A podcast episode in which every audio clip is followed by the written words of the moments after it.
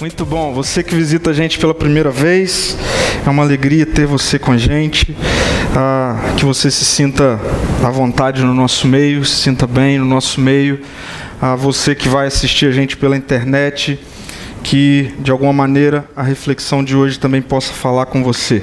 Essa é a minha oração para todos nós presentes aqui, continuando a nossa série a de pontapé inicial, né? começar o ano com o pé direito. E eu queria começar perguntando para você ah, quais são os seus planos ou qual é o seu planejamento para 2020. Ah, na verdade, deixa eu voltar. Você já traçou alguns planos para 2020? Você já gastou um tempinho refletindo, pensando acerca de coisas que você quer realizar em 2020. Então, por exemplo, ah, eu quero em 2020 fazer tal viagem, eu quero conhecer tal lugar, tal país, tal cidade. Ah, em 2020 eu quero ah, comprar ah, algo, um imóvel, um carro novo. Ah, em 2020 eu quero conquistar tal espaço na empresa onde eu trabalho. Ou em 2020 eu tenho um planejamento de abrir algo, de começar algo, de empreender. Em 2020 eu quero fazer uh, o curso tal, quero me pós-graduar, quero iniciar uma pós-graduação. Em 2020 eu quero aprender a falar inglês, quero desenvolver o meu inglês. Enfim, você já fez isso? Quais são os seus planos para 2020? Você tem ah, planejamentos para esse ano, para 2020? Tem? Algumas pessoas estão. Agora, vamos fazer um exercício ah, bem otimista aqui, tá bom? Vamos ir até 31 de dezembro de 2020. 31 de dezembro desse ano. E aí você com a sua lista de planejamentos feitos ah, em janeiro, vai lá e vai checar tudo que em janeiro você planejou, você está em dezembro, e a conclusão que você chega é que todos os seus planos realizados ou planejados foram realizados com sucesso. É bom ou não é? Tem uma lista de planos que está sendo feita agora. 31 de dezembro desse ano, você olha para sua lista e você vai lá ticando cada uma delas e chega à conclusão de que, uau, realizei tudo que eu planejei. Comprei o que eu quis comprar, viajei para onde eu quis viajar, juntei a quantidade de dinheiro que eu queria juntar, investi onde eu queria investir, abri o que eu queria abrir, realizei. Todo planejado. É bom ou não é? É de comemorar ou não é? Agora deixa eu fazer uma outra pergunta que eu acho que a gente não vai fazer. Ou pelo menos nós não somos acostumados a fazer em momentos como esse. 31 de dezembro de 2020. Tudo que você planejou foi realizado. E aí você olha e pergunta: qual foi a utilidade das minhas conquistas? Ou qual foi o alcance das minhas conquistas? Essa é uma reflexão ah, que eu penso ser importante para que, ao final de um tempo, de um ciclo, ao final de uma agenda, a gente não corra o risco, preste atenção nisso, de ah, conquistarmos ou alcançarmos tudo o que foi planejado, mas ao olharmos o que nós conquistamos, nós não tenhamos o sentimento de que para que, que serviu? Veja, eu não estou dizendo que não é útil a você querer fazer uma viagem. Não estou dizendo que não seja útil você querer juntar alguma, algum recurso financeiro. Não estou dizendo que não seja útil você querer comprar algo, querer investir em algo, querer fazer determinado curso. O que eu estou dizendo é que se nós, preste atenção, alimentarmos uma agenda de planejamentos única e exclusivamente restrita aos meus sonhos, aos meus projetos, ao que eu quero, há uma imensa chance de chegarmos ao final de um ciclo, a gente olhar e ver que nós realizamos tudo, mas a gente continuar com o sentimento de que foi tudo inútil. Aliás, deixo uma dica para você ao longo dessa semana: ler Eclesiastes. Porque a, o autor do livro de Eclesiastes ele percebe que ah, se constrói ou há possibilidade de se construir tantas coisas e no final das contas concluir que foi tudo inútil. Foi como correr atrás do vento. Veja bem, eu não sei para você, mas eu não quero chegar no final de 2020, olhar, talvez perceber que tudo que eu planejei foi realizado, mas a conclusão é: foi tudo inútil. Eu conquistei coisas, mas qual foi a utilidade disso? Ah, eu fiz coisas, mas para que, que isso serviu?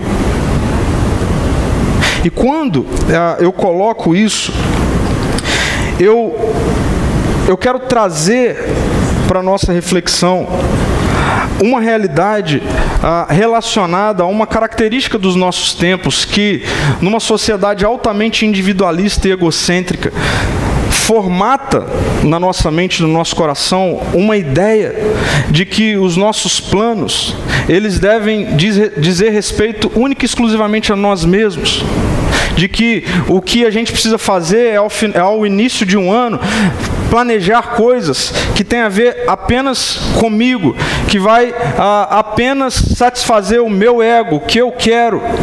Nós vivemos numa cultura que o tempo todo insiste em formatar a nossa vida numa perspectiva de que nós somos o centro onde toda a terra e o universo gira em torno, o que inclui pessoas. Pessoas entram num casamento assim. Homens entram no casamento achando que o casamento gira em torno dele, que a mulher vai girar em torno dele, que os filhos vão girar em torno dele. Aí vem a mulher e também entra com essa mesma característica. Aí nascem os filhos, e eles são criados com essa mesma característica. Qual é a consequência disso tudo? Tragédia, rompimento. Nós vivemos numa cultura que tem nos ensinado, e muito dessa cultura tem sido assimilada por mim e por você, nessa dimensão de que ah, o que basta são os nossos planejamentos, e dentro do meu planejamento a única coisa que importa sou eu mesmo. São as minhas conquistas, o que eu quero, os meus prazeres, a minha vida. O problema é que existe uma quantidade enorme de gente que tem conquistado tudo, tem olhado para os seus planejamentos e tem visto que tudo foi realizado. E continua com um, um, um, buraco imenso no coração e com um sentimento de inutilidade imenso, um sentimento de que a vida não tem sentido nenhum. Por quê? Porque planejamentos que dizem respeito única e exclusivamente a mim mesmo vão me levar sempre para um caminho de solidão, de inutilidade. Eu não quero terminar 2020 assim, me sentindo um inútil. Na semana passada nós tomamos uma decisão para não terminarmos 2020 com o tanque vazio. A decisão foi: a gente precisa cuidar de nós mesmos. Minha pergunta é: quem aqui se cuidou ao longo dessa semana? Eu posso levantar a mão. E eu tenho até prova. Tem, na prova não, tem testemunha. Me viu correndo 5 e meia da manhã. Como eu fiquei feliz de te ver, André, que eu falei, ah, tem um que me viu. E qual é a decisão que nós devemos tomar para não chegarmos ao final de 2020 se sentindo inútil? A decisão é, presta atenção e eu já vou explicar isso. Em 2020, influencie, influencie, seja um influenciador. Como um co-criador. Já vou te explicar isso. Essa é a decisão que nós precisamos tomar nessa noite. Para que 2020 vale a pena. Para que a gente chegue ao final de 2020, a gente olhe e fale: Uau, valeu a pena. Eu fui útil, a minha vida valeu a pena. Ah, eu contribuí. A decisão que nós precisamos tomar é: nós precisamos, cada um de nós, você, onde você estiver, eu, onde eu estiver, influenciar como um co-criador. Eu vou te explicar isso e eu queria te convidar a olhar para esse gráfico, onde ah, eu quero que a gente compreenda como a vida pode se desenvolver e a, a gente nem se dá conta de que ela se desenvolve dentro desse gráfico aí. Nós temos na vertical alta ou baixa consciência de Deus na história. Todo ser humano vive dentro desse gráfico aqui. OK? Tendo alta ou baixa consciência de que existe um Deus na história, de que existe um Deus que governa na história. Ah, e na horizontal nós temos baixa e alta consciência de quem eu sou na história, de si mesmo. Então, consciência de Deus na história e consciência de mim mesmo na história.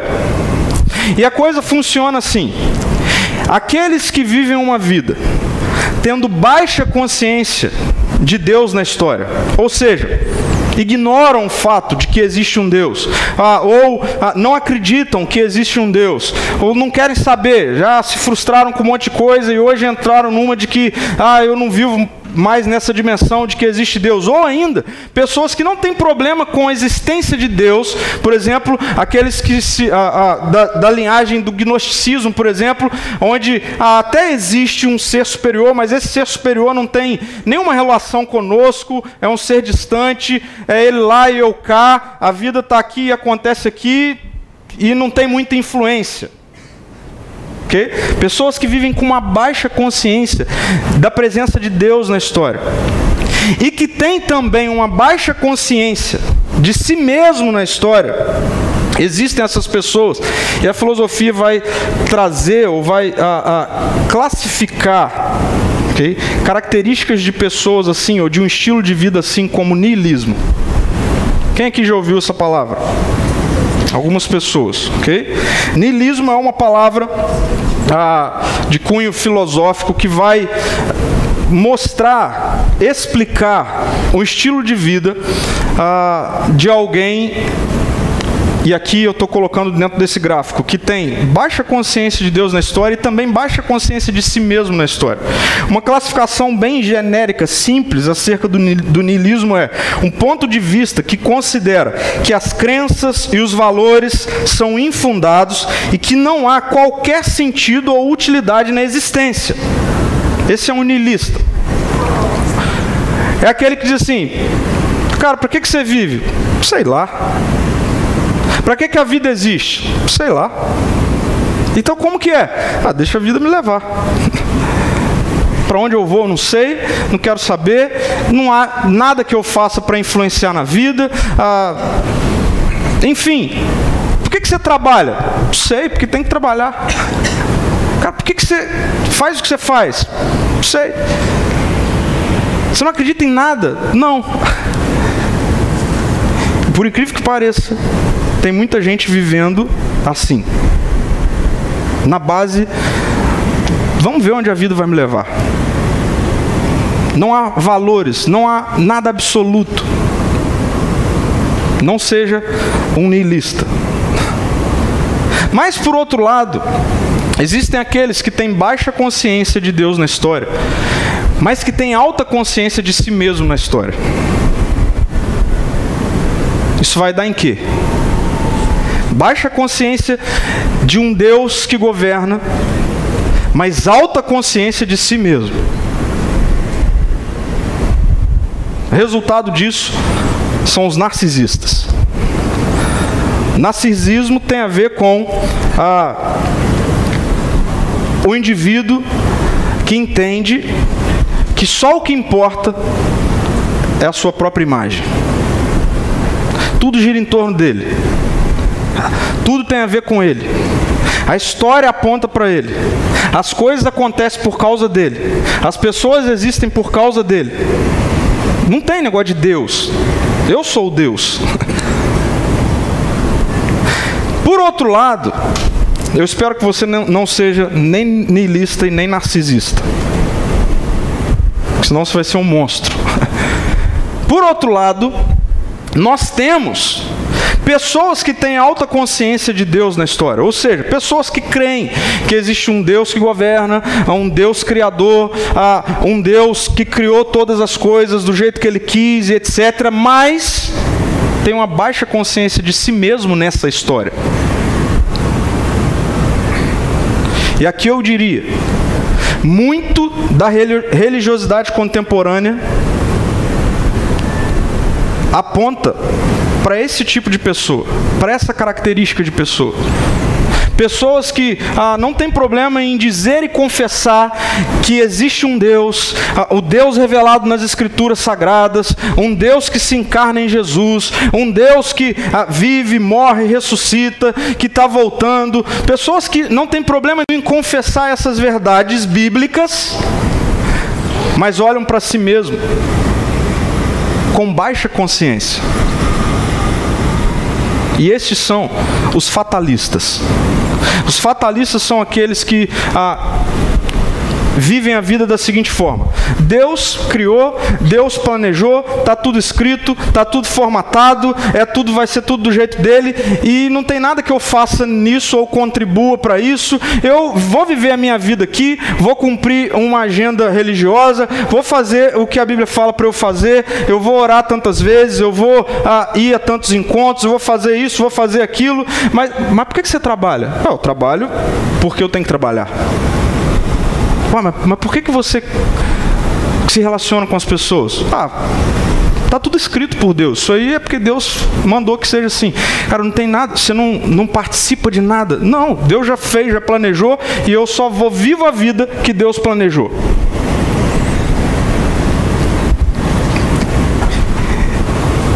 Isso aqui é uma pegadinha. E tem muita gente achando que viver vida com Deus é assim. A única diferença de um fatalista para um niilista é que o niilista entende que ele não sabe de onde vem, para onde vai e quem está levando. E o fatalista é, ah, eu sei que é Deus. E aí é como se tivesse. Já viu a espera do avião chegar? Você vai lá para a salinha de embarque, você fica lá sentado. O que, que você faz ali? Nada. Não é? Nada, você tenta fazer alguma coisa, nada, não sai nada. Você está ali, você não resolve, a internet está sempre ruim, nada, enfim, você está só esperando o avião chegar para você viajar, porque você está ali só para isso. Tem gente que acha que vida com Deus, depois que você é alcançado pelo Evangelho, é sentar e só esperar o avião chegar. É sentar e só fazer assim: ah, que bom que o Evangelho me alcançou, eu sou um privilegiado. Ah, deixa eu sentar aqui. Ou ele vai me chamar, ou qualquer hora tá, ele volta e eu vou estar aqui sentadinho esperando. Fatalistas. Tem consciência de Deus, mas tem baixa consciência de si mesmo na história. Mas existem aqueles têm consciência de quem Deus é. Não invertem as coisas. Deus é o Criador, Deus é o que governa, Deus é o que tem todo poder e autoridade, Deus é o que está acima de todas as coisas, mas entendem também, ou têm também alta consciência de si mesmo. E esses são o que eu estou chamando aqui de cocriacionistas. Tem alta consciência de quem Deus é na história mas também tem alta consciência de quem são na história. Eu queria afirmar algo para você nessa noite. Deus, se você abrir as Escrituras, de Gênesis a Apocalipse, você vai ver Deus, esse Deus tão grande e poderoso, sempre chamando seres humanos, como eu e você, para cocriarem. Gênesis 1 e 2. Deus cria todas as coisas. Quem ele cria por último? Qual é a última parte da criação? O homem, o ser humano, homem e mulher.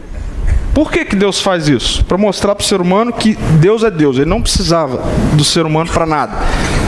Mas é interessante porque você vai ver Deus chamando o homem, trazendo para diante do homem os animais e falando assim com o homem: dê nomes, dê nomes. Por que, que Deus não deu nomes? Por que, que Deus chamou o ser humano para dar o nome aos animais?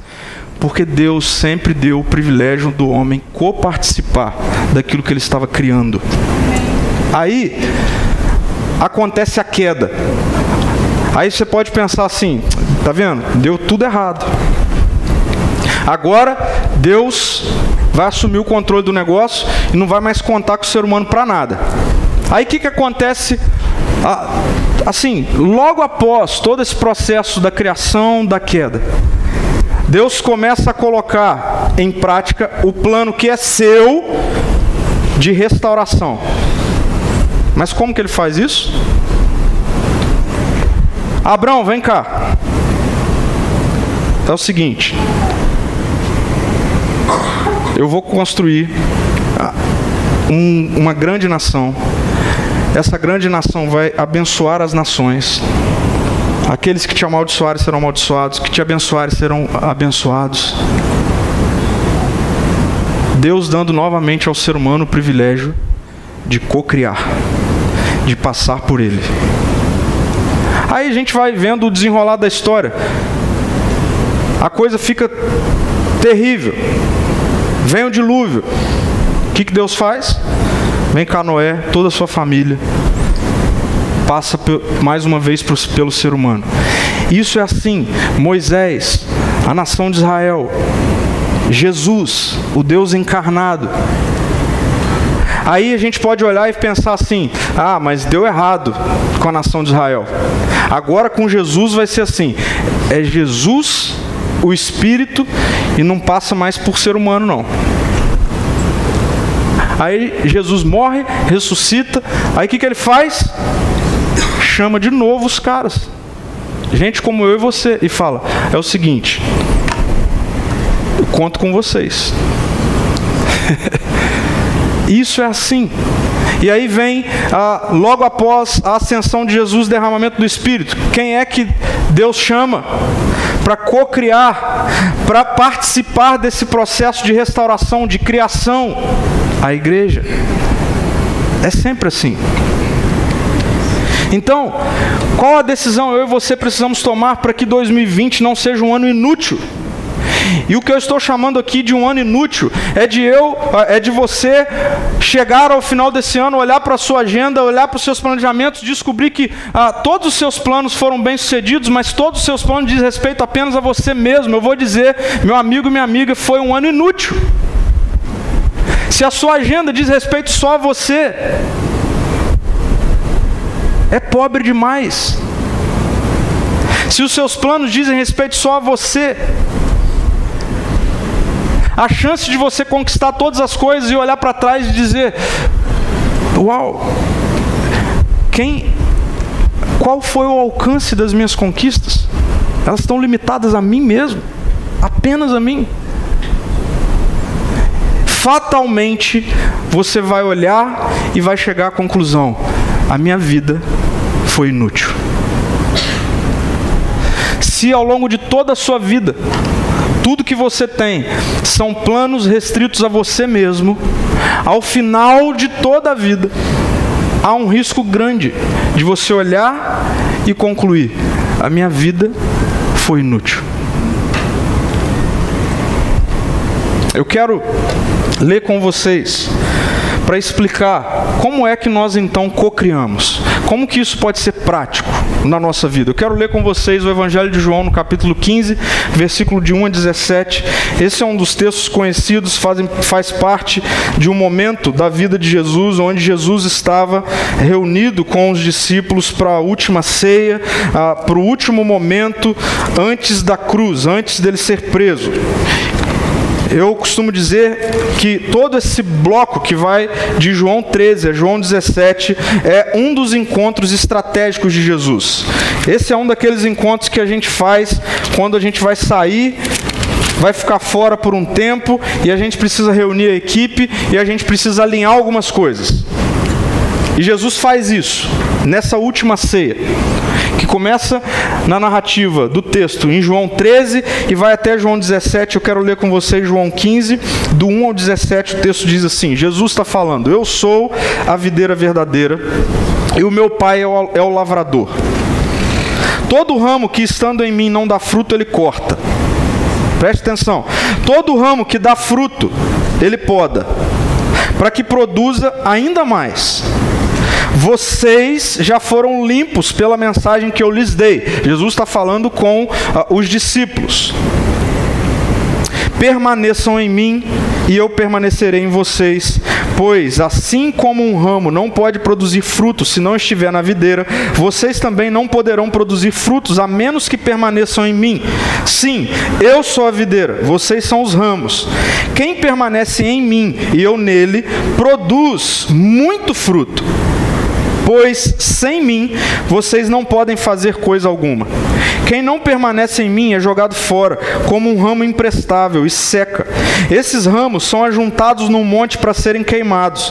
Mas se vocês permanecerem em mim e minhas palavras permanecerem em vocês, pedirão o que quiserem, e isso lhes será concedido. Quando vocês produzem muitos frutos, trazem grande glória a meu Pai e demonstram que são meus discípulos de verdade. Eu os amei como o Pai me amou. Permaneçam no meu amor. Quando vocês obedecem aos meus mandamentos, permanecem no meu amor. Assim como eu obedeço aos mandamentos do meu Pai e permaneço no amor dele. Eu lhes disse essas coisas para que fiquem repletos da minha alegria.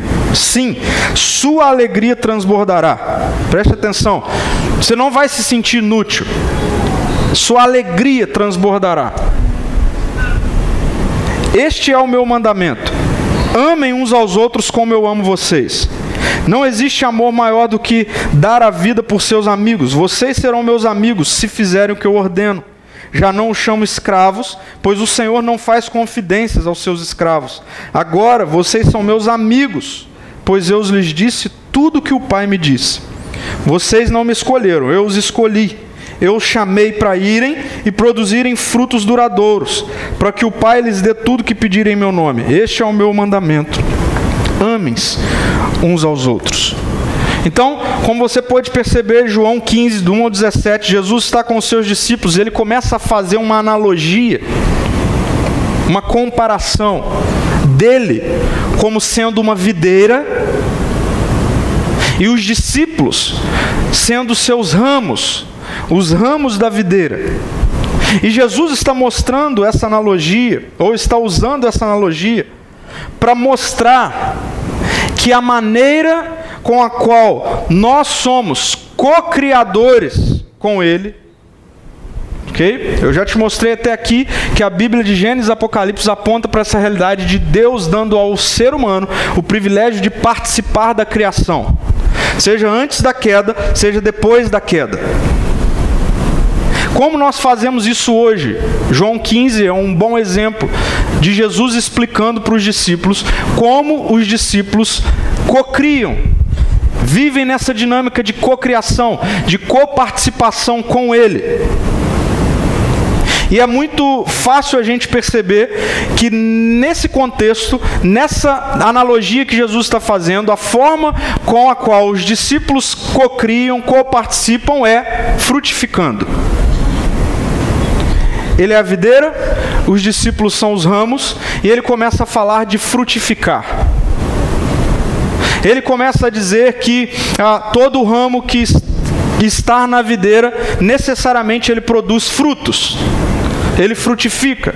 Os que não frutificam são arrancados. Os que frutificam são podados para que deem ainda mais frutos. Então, o que Jesus está dizendo é a, a maneira de co-criar, de co-participar da minha história, da minha vida, é a partir do entendimento de que eu sou a videira e vocês são os ramos. Ramos na videira darão frutos, frutificando. É frutificando que nós cocriamos com Jesus.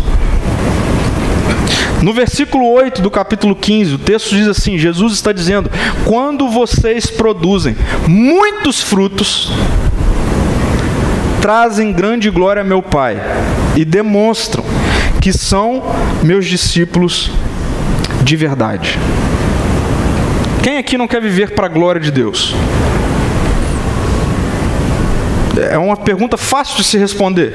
Se alguém te perguntar, ei, você quer viver para a glória de Deus? Você quer que a sua vida seja uma vida vivida para a glória de Deus? Ah, na verdade, isso se tornou um jargão religioso.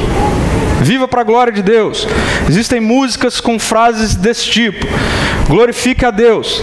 Está aqui, Jesus está dizendo como nós glorificamos a Deus. Está claro no texto. Jesus está dizendo como glorificamos a Deus. Como nós glorificamos a Deus? Quando nós damos, né? E não é fruto, não é pouco fruto, é muito fruto. Como nós vivemos para a glória de Deus? Dando muitos frutos, frutificando. Só que aqui tem uma questão que eu queria deixar muito bem explicado para vocês. Porque isso aqui é tema de muitas dúvidas e um entendimento raso, simples acerca do que, é, do que são os frutos, pode gerar em mim e em você uma dinâmica de vida, um entendimento de vida que em nada tem a ver com esses muitos frutos que Jesus está dizendo que nós daremos e que glorificarão o Pai. Que frutos são esses? Essa é uma primeira pergunta que eu quero responder nessa noite.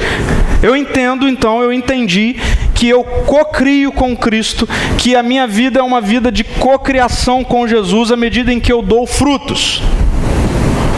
Mas que frutos são esses? No versículo 16, Jesus vai usar uma expressão que vai classificar esses frutos: frutos duradouros. Frutos duradouros. Eu queria desconstruir algumas coisas aqui nessa noite, em cima disso. Primeiro, Jesus não está falando de frutos do Espírito aqui. Jesus não está falando que você glorifica ao Pai à medida em que você não erra. Ok? Não são dos frutos do Espírito que o apóstolo Paulo vai falar em duas das suas cartas que Jesus está se referindo aqui. Jesus não está falando que frutos nessa dimensão aqui tem a ver com a comportamento moral. Não é disso que Jesus está falando aqui. Até porque, olha a pegadinha. Quando nós começamos a achar que o comportamento moral é o que glorifica o Pai, a gente começa a trazer glória para nós mesmos. Porque a gente começa a viver na dimensão de que, olha como eu sou bom. Olha como o outro é ruim. Olha, eu não faço isso que ele faz. Eu glorifico o Pai. Mas a Bíblia vai deixar clara que se há algo de bom em nós, são frutos do Espírito. O que o apóstolo Paulo vai dizer sobre uma vida, sim, que é vivida por aqueles que se rendem ao Evangelho, que são cheios do Espírito, não tem a ver com o mérito meu, são frutos do Espírito. Então, se eu amo, se eu sou paciente, se eu sou longânimo, se eu não sou avarento, isso não tem a ver comigo. São frutos do Espírito em mim. Não é disso que Jesus está falando aqui. Não tem a ver com frutos morais. E está aqui onde Jesus está dizendo isso. Quando Jesus classifica frutos como frutos que duram, pergunta: qual é a única coisa, a única coisa que a Bíblia deixa clara, principalmente no Novo Testamento, que vai durar para toda a eternidade? São as suas obras? São as minhas obras? É aquilo que nós construímos? Sabe o que é? Gente. Pessoas. Sabe de que fruto Jesus está dizendo aqui? Pessoas. Pessoas. Para Jesus, pessoas são frutos duradouros. Para Jesus, gente é algo que dura. Ah, pastor, você está dizendo então que ah, Jesus, Deus não se alegra quando nós fazemos algo de bom? Ah, Deus se alegra. desde que isso seja um fruto dele, do Espírito. Porque os mestres da lei e os fariseus tinham boas obras, mas Jesus disse: por dentro vocês estão podres. A gente precisa entender que quando Jesus nos chama e nos dá o privilégio de sermos co-criadores daquilo que Ele está fazendo, Ele está nos chamando para frutificarmos. Para Jesus, frutos são pessoas frutos que duram são pessoas, tem a ver com gente. E para a gente entender isso com profundidade, a gente precisa compreender o que está acontecendo na história. E aqui deixa eu abrir um parênteses. Logo a gente vai abrir a turma para o nosso módulo da grande jornada. Vão ser, dessa vez, vão ser seis encontros. É um panorama bíblico para a gente entender toda a Escritura a partir dessa dimensão como sendo uma única grande história. E muitas vezes a gente entende essas coisas de forma compartimentada porque a gente não compreende a Bíblia como nos apresentando uma única grande história. E as Escrituras, apesar de ter tantos livros divididos em Antigo e Novo Testamento, ela tem como objetivo nos apresentar uma história, uma cosmovisão, a cosmovisão de um Deus criador. E muitas vezes a gente não entende isso porque nós não entendemos em que momento da história nós estamos vivendo. Então, rapidamente, deixa eu te colocar a par do momento da história em que nós estamos vivendo. Deus criou todas as coisas de forma boa, perfeita, agradável, harmônica. Mas isso seria assim se ele governasse. E se a humanidade confiasse no seu governo e vivesse um relacionamento de amor pleno. Mas em Gênesis 3 nós lemos que a humanidade decidiu romper com isso, decidiu dar conta de viver a vida, desenvolver a vida por conta própria. Houve a queda, ruptura. A queda, a ruptura trouxe caos. O caos não é fruto de Deus, o caos é fruto da queda. Deus poderia dizer: ok, vocês escolheram isso, viver assim, então daqui para frente, deem conta de viver assim, eu sou Deus. e eu vivo muito bem. Pai, Filho e Espírito. Uma relação de amor perfeita e plena. Mas não foi isso que Deus fez. Deus olhou para o que aconteceu e disse: Eu vou trazer a minha criação de volta. Mas para trazer a criação de volta, como eu sou justo, justiça precisa ser feita. O preço da queda é sangue. Um justo vai precisar morrer. A Bíblia diz que Deus olhou para a terra, não tem um justo. Mas a palavra de Deus diz que antes da fundação do mundo o cordeiro já havia sido morto. Jesus encarna. O Deus Filho encarnado, como eu e você, viveu a minha vida e a sua vida 100% justa. E um dia vestiu a nossa injustiça e a nossa iniquidade e foi julgado na cruz, no meu lugar e no seu lugar. Morreu. O preço foi pago. Agora, seres humanos como eu e você podemos voltar a um relacionamento com o Pai. Por quê? Porque em Jesus nós somos feitos justos. Por meio de Cristo, nós podemos ter acesso a Deus, ao Pai. Jesus morre, ressuscita, derrama do teu espírito. E aí, preste atenção, nós estamos vivendo na era do espírito. O Espírito está em mim e em você. Mas a história continua aberta. Por quê? Porque a história ainda aponta para o dia em que o mal será plenamente banido, julgado. E Satanás, sistema, carne não mais terão vez. E eternamente nós viveremos novamente um novo céu, nova terra, onde não haverá dor, lágrima, tristeza, e Apocalipse 21 vai dizer: Pois a antiga ordem passou. Esse dia chegou? Não chegou. Por que, que não chegou? Aí, tá vendo? Como a gente, a gente tem uma agenda religiosa. Mas fora dessa história, a gente acha que a gente vive, gente, para conquistar carreira, para juntar dinheiro, para comprar isso ou aquilo, para fazer essa ou aquela viagem. A, a história é isso. Mas quando eu entendo que existe uma grande história por trás e que eu fui chamado graciosamente para participar dessa história, agora eu entendo que não tem problema eu fazer viagens, juntar dinheiro, construir carreira, mas eu entendo que eu faço todas essas coisas, ou eu tenho acesso a todas essas coisas, porque Jesus me colocou ali para que ali pessoas sejam alcançadas. Por quê? Porque eu sou um ramo, eu estou em Jesus e eu vou dar frutos. Frutos são pessoas. Esse é o momento da história. O momento da história diz respeito ao Pai.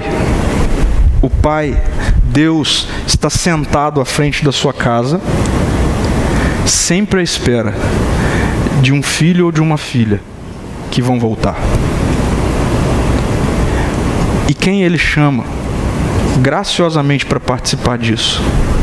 Você, eu. Esses são os frutos. Isso glorifica o Pai. Sabe o que eu gosto de pensar? Tem gente que já me ouviu falar nisso assim, mas eu amo pensar nisso assim. E eu acredito mesmo que vai acontecer assim. Quando Jesus voltar, a gente vai estar ao lado de todos aqueles alcançados pelo Evangelho e rendidos ao, ao Evangelho. Eu acredito que Jesus vai te chamar e ele vai falar assim: vem cá, olha aí para essas pessoas. Você vai falar: ah, eu conheço. Era meu colega de trabalho, conheço, era meu vizinho. Era... Por que, que elas estão aqui? Porque são frutos que vieram através de você. E aí, a palavra de Deus diz que isso glorifica o Pai. Isso traz glória para Deus, para o Pai. Então, a gente não pode esquecer quais são os frutos. Frutos são pessoas. Para a gente viver como um co-criador no reino de Deus, nós precisamos entender que frutos são pessoas. Se tem algo que Jesus quer fazer por meio de nós, é alcançar gente, pessoas, onde a gente estiver. Agora, isso nos leva para uma segunda questão: como que isso acontece? Como que eu frutifico? Porque senão a gente pode cair também numa questão complicada de achar que, ok, eu entendi que frutos são pessoas e que Jesus me chama para frutificar, agora deixa eu começar a fazer um monte de coisa e atrás de um monte de coisa, ah, o que, que é que eu tenho que fazer? Aí Jesus diz assim: permaneçam em mim. permaneçam em mim e eu permanecerei em vocês. Pois assim como um ramo não pode produzir fruto se não estiver na videira, vocês também não poderão produzir frutos a menos que permaneçam em mim. E ele continua dizendo: Sim, eu sou a videira, vocês são os ramos. Quem permanece em mim e eu nele, produz. Olha ali de novo a expressão: muito fruto. O que é que Jesus nos chamou para fazer? Para glorificar o Pai? Produzir muito fruto. E agora Jesus está dizendo: como que você faz isso? Ele está dizendo: permaneça em mim.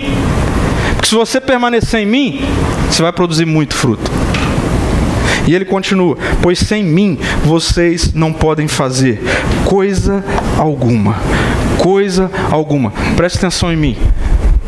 Pode ter dinheiro, pode ter a melhor estrutura, pode ter o melhor lugar, pode ter o melhor programa, pode ter a melhor música, pode ter a melhor iluminação, as melhores pessoas, a melhor localidade. Se não estiver em Jesus, não produz frutos duradouros. Agora, pode não ter nada, mas se tiver em Jesus, produz muito fruto duradouro. Eu, eu, não, eu não me. Ah, eu não me surpreendo mais. E eu acho que eu sou novo. Mas eu não me surpreendo mais em como as pessoas começam. Porque eu já vi muita gente começar cheio de empolgação, cheio de emoção. E aí os dias vão passando, e aí, em pouco tempo, já não é mais nada daquilo. Jesus está falando de frutos duradouros. Como é que a gente faz isso? Como é que em 2020 eu vou co-criar com Cristo para que a minha vida não seja uma vida inútil? Como é que eu vou chegar ao final de 2020, olhar para trás e ver que eu frutifiquei, eu dei frutos? Como? Nós precisamos influenciar por meio do Evangelho. Por meio do Evangelho. Isso é muito importante eu influencio pessoas por meio do Evangelho. Sabe por quê? Porque o que Jesus está dizendo aqui é: não tem como, é natural. É natural. Antinatural é um ramo estar na videira e não produzir frutos. Agora, é natural um ramo estar na videira e produzir frutos. É natural. E, e, sabe o que me deixa assim com o coração explodindo de alegria aqui? Porque eu sei que aqui, nesse auditório hoje, eu, eu, eu conheço pessoas e eu sei da história de pessoas que em cinco meses já produziu mais fruto do que gente que está na igreja há 30, 40, 50 anos. Porque entendeu que frutos são pessoas. E que a maneira de frutificar é influenciando por meio do Evangelho. Porque se eu compreendo o Evangelho, se eu vivo a minha vida a partir do Evangelho, o que o texto está dizendo, o que Jesus está dizendo é: frutos são naturais. Uma árvore, ela não precisa de fazer um esforço para frutificar. Uma videira, fazendo a analogia de Jesus, ela naturalmente ela vai crescer e ela vai frutificar. Os ramos vão dar frutos. E Jesus está falando isso permaneçam em Jesus, permaneçam no Evangelho. O que, significa permanecer no Evangelho? Significa que Jesus, o Evangelho, precisa ser a nossa plataforma de vida, não domingo, mas amanhã. O Evangelho precisa ser a nossa plataforma de vida, onde eu faço todas as coisas por meio dele. Eu trabalho tendo o Evangelho como minha plataforma de vida. O que significa que não tem a ver comigo, o que significa que não é meu, não é o meu governo. Eu tenho um governante sobre mim, um rei sobre mim. Isso é viver a vida permanecendo em Jesus. Eu trabalho assim, eu me relaciono com pessoas assim. Quando eu estou no shopping, eu estou assim. Quando eu estou na praia, eu estou assim. Quando eu estou lidando com os meus vizinhos, eu estou assim. Quando eu estou no trabalho, quando eu estou numa reunião, quando eu estou empreendendo, tomando decisões, a minha vida é em Jesus. A minha vida é em Jesus. Eu faço todas as coisas por meio de Jesus. Sabe o que vai acontecer? A partir daí, a vida de Jesus será vivida por você. Vivida por você. E aí, preste atenção nisso. Eu estou cada vez mais convicto de que a nossa relevância, a nossa efetividade em frutificarmos hoje hoje se dá por meio da influência. Nós vivemos na era dos influencers. Ok? E a igreja precisa acordar para esse negócio. A igreja precisa acordar para o fato de que a maneira de nós frutificarmos hoje é uma vez em Cristo. Nós precisamos viver influenciando. Influenciando. E não pela imposição religiosa. Vou repetir: a maneira de nós frutificarmos hoje é em Cristo influenciando, e não por meio da imposição religiosa. Eu não sei se você já se deu conta disso, se você nasceu numa igreja, num ambiente cristão, provavelmente você ainda não se deu conta disso, a não ser que você tenha filho adolescente. Porque se você tem filho adolescente, você já vai rapidamente concordar comigo. Ou se você se rendeu ao Evangelho agora, e graças a Deus nós temos pessoas que se renderam ao Evangelho agora aqui na nossa comunidade, você vai também concordar comigo. Provavelmente, se você nasceu na igreja e vive num contexto de igreja até hoje, você ainda não percebeu isso, você precisa perceber isso urgentemente. Nós não vivemos numa cultura cristã. Nós não vivemos, 2020 não diz respeito a uma cultura cristã, nós vivemos numa cultura pós-cristã. Por muito tempo na história, principalmente no Ocidente, a cultura que permeou a sociedade foi uma cultura cristã. Mas nós não vivemos mais numa cultura cristã. Eu tenho jovens me ouvindo, adolescentes me ouvindo, vocês vão concordar comigo. Seus amigos, muitos deles, não é mais a minoria, a maioria deles, se você falar Jesus, Evangelho, eles vão dizer: o que, que é isso? Não faz sentido. Mas a gente ainda acha que nós vivemos numa cultura cristã. E a gente acha que é impondo as coisas para as pessoas que nós vamos frutificar. Cada vez mais eu estou convicto que isso que eu faço aqui, isso que eu faço, vai cada vez mais perder vez na sociedade. Sabe como a igreja vai ser relevante? Quando vocês entenderem, vocês, que quando vocês saem para trabalhar, quando vocês saem para estudar, quando vocês ocupam lugares influentes, estratégicos, vocês têm valores e princípios do reino de Deus e no relacionamento com as pessoas farão diferença. Eu não sei qual é a sua posição política, ok? E eu também não vou entrar em pormenores disso. Mas eu realmente não acredito, eu realmente não acredito na efetividade de uma igreja que quer tomar o poder político para fazer leis que sejam leis ah, que têm a ver com a sua cosmovisão e impor isso para a sociedade achando que é dessa forma que as pessoas vão se render ao Evangelho. Eu não acredito nisso. Eu não acredito nisso. Agora, eu acredito que essas mesmas pessoas que estão alheias aos princípios e valores do reino de Deus estão sedentas por conhecer Jesus por meio da sua vida. Da sua vida. Querem ver como que eu estou falando é assim e como a Bíblia já aponta para isso? Olha o que o apóstolo Paulo escreve para o seu discípulo Timóteo. Em 2 Timóteo 3, versículo 1 ao 5, ele diz assim: Saiba meu querido jovem, pastor, discípulo. Paulo já está velhinho e ele está escrevendo para Timóteo.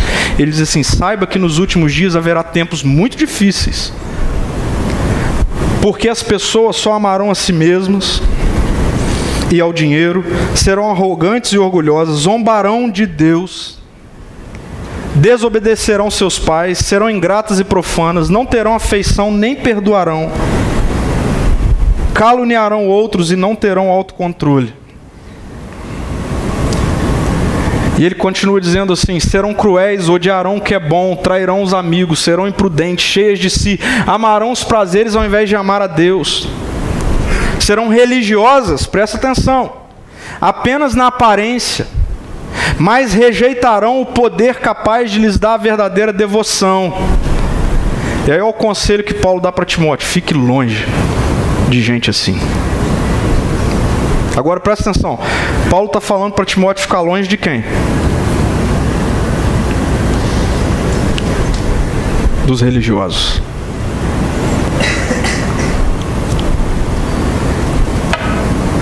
Parece que Paulo, de alguma maneira, foi em 2020 e escreveu a carta para Timóteo. Quer um pouquinho mais? Mais à frente, Timóteo vai escrever no capítulo 4, do 3 ao 5. Virá o tempo em que as pessoas já não escutarão o ensino verdadeiro. Olha o que Paulo está falando. Timóteo, vai chegar um tempo em que as pessoas não vão escutar o ensino verdadeiro. Elas não vão ouvir. Seguirão os próprios desejos e buscarão mestres que lhe digam apenas aquilo que agrada aos seus ouvidos. rejeitarão a verdade e correrão atrás de mitos. Você, porém, deve manter a sobriedade em todas as situações. Não tenha medo de sofrer. Trabalhe para anunciar o Evangelho. Essa foi a palavra que Deus me deu no dia 1 de janeiro de 2020. Minha primeira devocional desse ano. Falei, Deus, por onde eu começo? E o Espírito me conduziu a 2 Timóteo 4.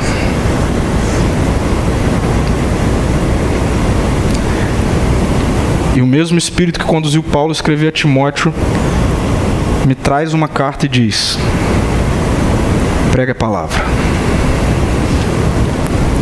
As boas novas. O Evangelho. Eu não tenho que impor nada para ninguém. Eu não tenho que fazer eventos que mostre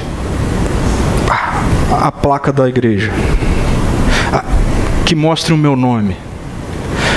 Eu, eu não quero ocupar grandes lugares que edifique um, um reino próprio. Não tem a ver nem com a minha denominação. É o reino de Deus. É o reino de Deus. Eu frutifico como? Em Jesus, influenciando. Agora, isso nos leva ainda para aquilo que Jesus fala em João 15, do 1 ao 5, quando ele vai enfatizar para mim para você: permaneça, permaneça. Você quer frutificar? Permaneça em Jesus. Você quer dar frutos? Você quer que a sua vida seja útil no reino? permaneça. Se quer glorificar o Pai dando muitos frutos, permaneça em Jesus. Olha, você não tem que sair daqui assim, qual estratégia eu vou ter para alcançar aquele ou aquela pessoa. Ah, não, você tem que sair daqui assim. Jesus, eu quero mais do Senhor. Eu quero te conhecer mais. Eu quero me relacionar mais. Eu quero viver a minha vida a partir daquilo que o Senhor tem para minha vida. Sabe o que vai acontecer? Não vai ter jeito. Você vai dar fruto. Não tem para onde correr você vai dar fruto, muito fruto. Você vai glorificar o Pai. Quando Jesus voltar, você vai ver uma fila. Jesus vai falar: é seu fruto, seu fruto, seu fruto, seu fruto, frutifiquei por meio de você, de você, de você, de você. E o Pai foi glorificado. Qual é a semente desse fruto? Porque aqui é importante. Qual é a semente do fruto? Jesus vai dizer assim: Eu os amei. A, segunda, a primeira palavra que mais aparece nesse bloco de texto é permaneçam e as suas variáveis. Permaneçam, permaneçam, permaneçam, permaneçam. A segunda palavra que mais aparece é amor. Qual é a semente? Qual é a semente desses frutos? O que é que a gente planta e que vai dar esses frutos? Qual é a semente? Aí que tá, a semente é a imposição, a semente é o discurso, a semente é o defender, a semente é criar leis, a semente é fazer isso ou aquilo. Qual é a semente? Jesus vai dizer: Eu os amei como o Pai me amou. Permaneçam no meu amor. Quando vocês obedecem aos meus mandamentos, permanecem no meu amor. Aí tem gente que para aqui. E aí aponta para onde? Para a lei. Mas vamos continuar a ver o que Jesus está falando acerca dos mandamentos. Ele diz assim: ah, permanecem no meu amor, assim como eu os obedeço os mandamentos do meu Pai e permaneço no amor dele. Eu lhes disse essas coisas para que fiquem repletos da minha alegria. Sim, a sua alegria transbordará. Este é o meu mandamento. Qual é o mandamento de Jesus? Amem uns aos outros, como eu amo vocês. Não existe amor maior do que dar a vida por seus amigos. Vocês serão meus amigos se fizerem o que eu ordeno. O que é que Jesus ordena? Amem uns aos outros. Qual é a semente? A semente é o amor. Semente é o amor. Preste atenção, não há frutos sem amor. Não há frutos. Você não vai frutificar sem amor. O amor é a semente que gera frutos. Pessoas, como nós vimos, frutos, são gerados mediante a germinação do amor. Você não irá frutificar até que esteja disposto a amar. Você pode conhecer a Bíblia de cima a baixo. Você pode ah, frequentar uma igreja todo dia, não é só domingo não, todo dia. Você pode fazer quantas orações você quiser. Você pode jejuar o quanto você quiser. Você pode fazer o que você quiser de ritual religioso. Se você não estiver disposto a amar, não haverá fruto não há fruto. Pode ter fruto da carne, mas não fruto que vem da videira que é Jesus. Porque o que Jesus diz é: o meu mandamento é: amem uns aos outros. Amem, amem, amem. Gente, nós vivemos dias onde amar, influenciar, vale muito mais do que o discurso vale muito mais do que o discurso. Sabe, infelizmente, voltando nesse assunto, nos últimos tempos da nossa nação, principalmente, no meu ponto de vista, mostrou tamanha imaturidade da igreja. Tamanha imaturidade da igreja que entrou numa de tentar defender os valores do Evangelho. A gente briga, né? Aí tem a bancada evangélica que briga com tudo, com tudo. Por quê? Porque a gente acha que o evangelho é para ser defendido, mas o evangelho é para ser vivido. Não há um lugar sequer que Jesus fala assim: defenda. Aliás, a vez que isso aconteceu, Jesus mandou Pedro guardar a espada. No dia em que tentaram defender o Evangelho, Pedro se colocou na frente de Jesus, arrancou uma espada e arrancou a orelha do soldado. Jesus foi e falou: Pedro, guarda a espada. Jesus curou a orelha do soldado. Jesus amou o soldado. No dia em que Jesus estava numa cruz pendurado, todo dilacerado, as roupas dele sendo ah, tiradas à sorte para ver quem ficava com pano para vender, as palavras de Jesus foram: Pai, perdoa-lhes, eles não sabem o que eles fazem. Gente, o Evangelho não é para ser defendido, o Evangelho é para ser vivido. Eu não brigo por causa do Evangelho. Pode ser que eu aceite estar numa roda de debate para defender o Evangelho. Eu não, eu não tenho essa agenda. Eu vivo o Evangelho. Porque o Evangelho é uma pessoa. O Evangelho não é uma ideia. O Evangelho não é uma ideologia. O Evangelho não é uma bandeira. O Evangelho é uma pessoa. O Evangelho é Jesus. E se quer frutificar, permaneça em Jesus. E sabe o que vai acontecer? Você vai espalhar amor. Amor. Isso nos leva para uma última pergunta. Por onde que a gente começa? Eu não sei se essa é a sua decisão, ok? Mas essa é a minha decisão. Em 2020 eu quero viver como um co-criador. Eu tomei essa decisão ao longo dessa semana com Jesus. Eu falei, Jesus, tudo que eu fizer, eu quero que seja para co-participar da sua história. Tudo que eu fizer. Eu não quero comprar nada, Jesus, se não for para eu co-participar da sua história. Eu não quero fazer nada que diz respeito apenas a mim mesmo, ao meu próprio umbigo, ao meu próprio prazer. Nada, Jesus, nada. Tudo que eu, que eu faço, tudo que eu fizer, cada segundo da minha vida, seja no meu dia de folga, eu quero que seja para co-criar com o Senhor. Porque eu sei que se chegar no dia 31 de dezembro e nenhum dos meus planos derem certo, mas se eu olhar para trás e ver um monte de fruto, o meu sentimento vai ser: Uau, que ano! Aí eu perguntei, Jesus, por onde que eu começo? Aí eu comecei a ler os versículos 13 ao 15. Jesus está falando para os discípulos assim: não existe amor maior do que dar a vida para os seus amigos. Amigo é quem está próximo. Por onde que a gente começa? pelo metro quadrado mais próximo. E aqui vem um outro desafio para a igreja contemporânea. E aí preste bastante atenção no que eu vou falar para não ser mal interpretado, ok?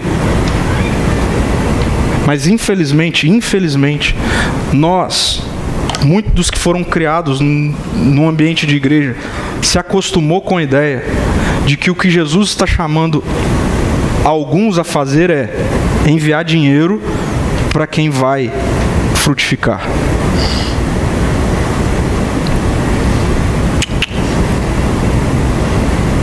Não existe nas Escrituras essa separação.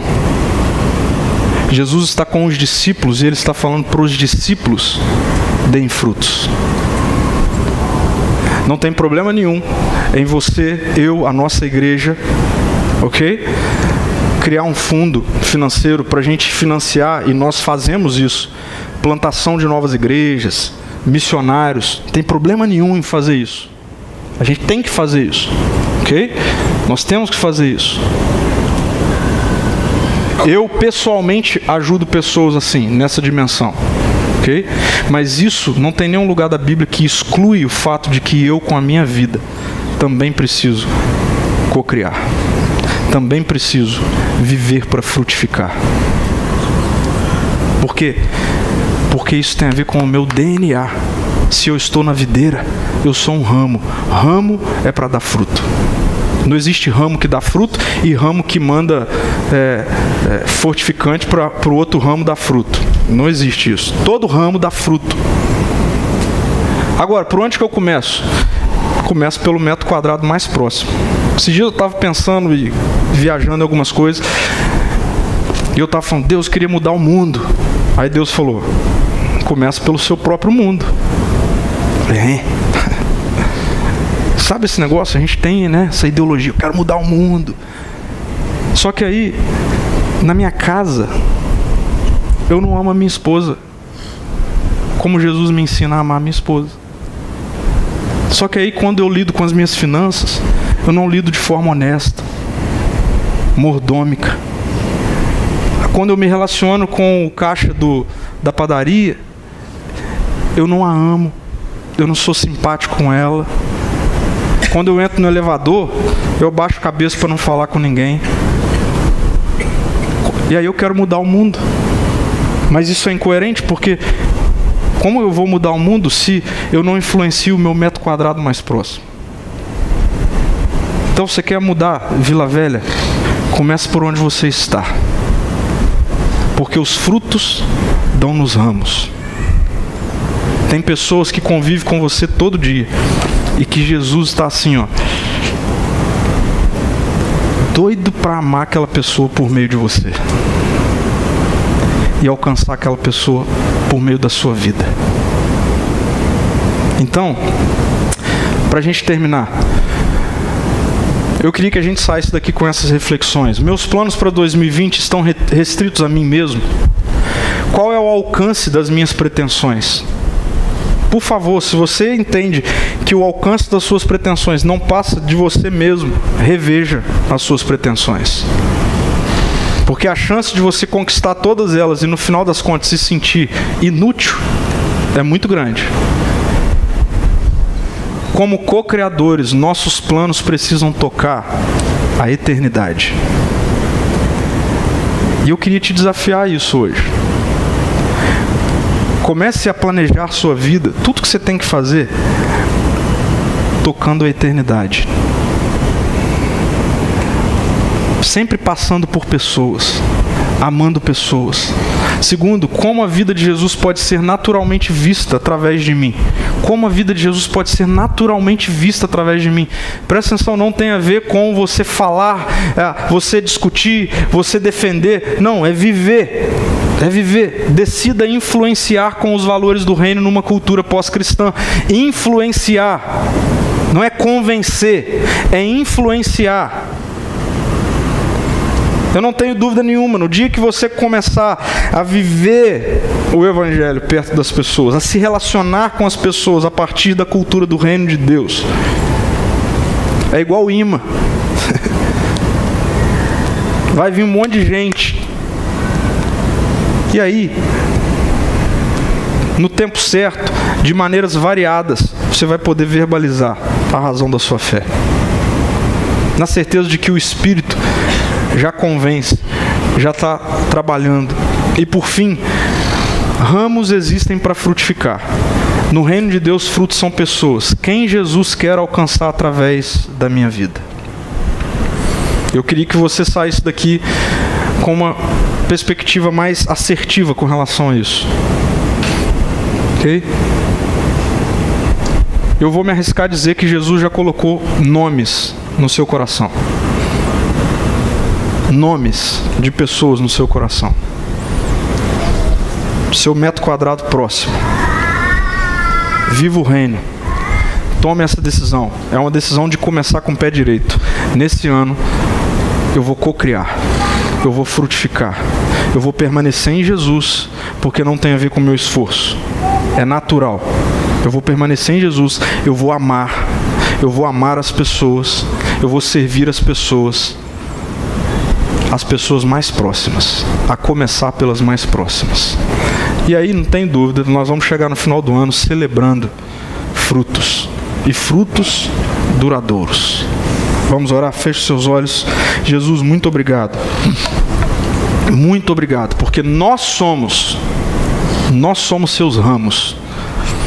Muito obrigado, Jesus, porque nós não somos a, aqueles que assumem uma posição de criação. O Senhor nos convida a co-criarmos.